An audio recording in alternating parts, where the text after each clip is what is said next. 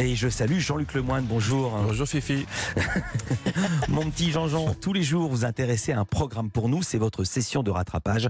Et aujourd'hui, vous revenez pour nous sur le, le scandale du siècle, vous êtes certain de ça? Ah oui Philippe, je pèse mes mots. Le scandale du siècle. Je sais de quoi je parle et je sais aussi quel terme utiliser pour éveiller l'intérêt des auditeurs.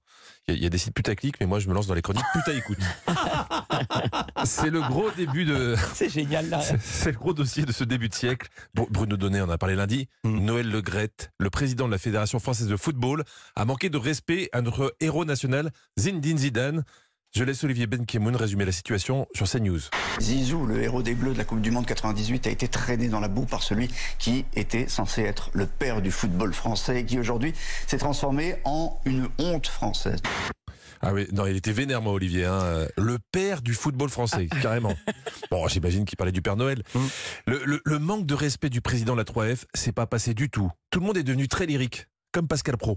Dans 20 ans, dans 30 ans, lorsque la mort aura ramassé les copies, le nom de Noël Le Graët disparaîtra quand celui de Zinedine Zidane brillera toujours au fronton de l'Arc de Triomphe. La musique c'est vous, non? Ah non, C'est- à l'origine. C'était sur Pascal, sur Ouais. Pascal. Il y avait un orchestre qui était là dans le studio. en live. Oh, voilà, exactement. Vu le nombre de gens qui l'ont traîné dans la boue depuis dimanche pour Noël Le Graët, hein, ça, ça lui fait une belle semaine de talasso quand même. Mm. Et ce scandale a presque éclipsé l'autre petit sujet de la semaine. Les retraites. hein. Je sais que c'est pas très important par rapport à la Fronf et à Zizou, mais chez Estelle Midi, ils ont quand même tenté le parallèle. Mais je sais pas si 64 ans c'est le bon âge pour la retraite, mais en tout cas, ce qui est certain, c'est que 82 ans, c'est largement l'âge de la retraite de Noël Le Graët. Le général de Gaulle avait dit que la vie, aurait dit que la vieillesse était un naufrage. Effectivement, c'est triste. Ah, encore une preuve que ce débat est d'une importance capitale. Même le général de Gaulle a été invoqué. D'ailleurs, chez Estelle, euh, il y a tellement de morts qui parlent qu'on euh, qu'on n'est pas loin de requalifier le programme en émission de débat et spiritisme. Et Linda de Souza, on dit quoi Elle ne peut plus rien dire, la pauvre. de haut niveau. Elle est morte. Oui, elle est décédée il y a trois jours. Ah merde, je pensais que Linda de Souza avait donné son avis aussi. Mais bon, mais bon, écoutez, on a trouvé la, la cause de ces propos haineux envers Zinedine Zidane. Le Gret n'a aucun problème avec Zizou. Non, visiblement, il a un problème avec un autre, euh, une autre petite chose, l'horaire de l'émission où il avait donné son interview. Écoute, c'est- quand même le bordel, ces émissions qui sont en direct après l'apéro, quoi. Enfin, je, je trouve que ça, c'est quand même un peu. Enfin, c'est ce qui nous sauve au grand gueule. C'est que nous, on est avant l'apéro. C'est pas faux, hein, mais ça porte un autre nom, ça s'appelle un bar PMU.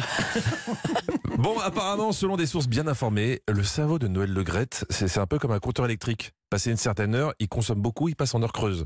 Hein parce que les grandes gueules n'ont pas été les seules à sous-entendre que Noël Le Graët était une, poche à. Il y a aussi Jordan Bardella qui répondait aux questions d'Apolline de Malherbe. Et quand la reine de la déduction rencontre le roi du sous-entendu, ça donne ça. Le moins qu'on puisse dire, c'est que probablement le Dre January, c'est peut-être pas son, son truc. Ah, vous pensez qu'il y a Euh, un peu de, de picole? Bah, je, je sais pas. Bon, et, euh, Un peu de picole. Oui, c'est ça. Je suis désolé, il faut dire les choses maintenant. Il picole ou il picole pas? Je vais demander à nos spécialistes maison Europe 1, Jacques Vendroux et Lionel Rousseau. Et c'est vrai que la rumeur dit à la Fédération française de football qu'après 18h, il faut surtout pas faire d'interview avec lui. Quand quand Jacques dit 18h, il est, il est gentil parce que je pense que c'est 14h même parfois. Les dos. 14 heures. Moi, je trouvais ça tôt pour être bourré. Surtout quand tu es président de la plus grosse fédération sportive de France. Alors, j'ai été vérifié dans l'émission de Sonia Mabrouk. Son casier est chargé, si je puis dire. Ah bah, son casier est bien chargé. Le problème de Noël Le Graët, c'est qu'on sait qu'il faut jamais lui donner une interview après 13 heures.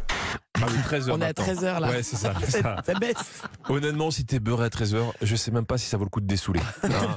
Reste dans le même état, sinon les gens vont plus te reconnaître. L'autre argument qui pourrait dédonner Noël Le Graët pour justifier sa maladresse, c'est l'âge. La vieillesse est un naufrage. Il est en plein naufrage. Un président ne peut pas dire ça. Il doit quitter aujourd'hui euh, toutes ses fonctions. Vous êtes un sage, Philippe. Oui. Et vous me dites souvent qu'il vaut mieux écouter le vieux sage que le jeune fou.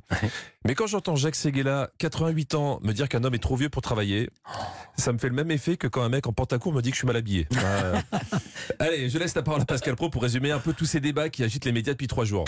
Noël Le Graët est un vieux monsieur de 81 ans qui s'accroche à son fauteuil comme une vieille bernique à son rocher. En tout cas, moi je vous le dis, hein, si Noël Le Graët reste en poste, c'est le boycott qui lui pend au nez. Enfin, sauf si la France se qualifie pour le prochain euro, évidemment. Évidemment, merci beaucoup Jean-Luc Lemoine pour cette chronique. Putain, écoute, j'adore ce terme. Je rappelle qu'on vous retrouve chaque jour dans Historiquement Vôtre de 16h à 18h avec Stéphane Bern sur Europe 1. Évidemment, c'était ironique, c'était une merveille encore ce matin. Stéphanie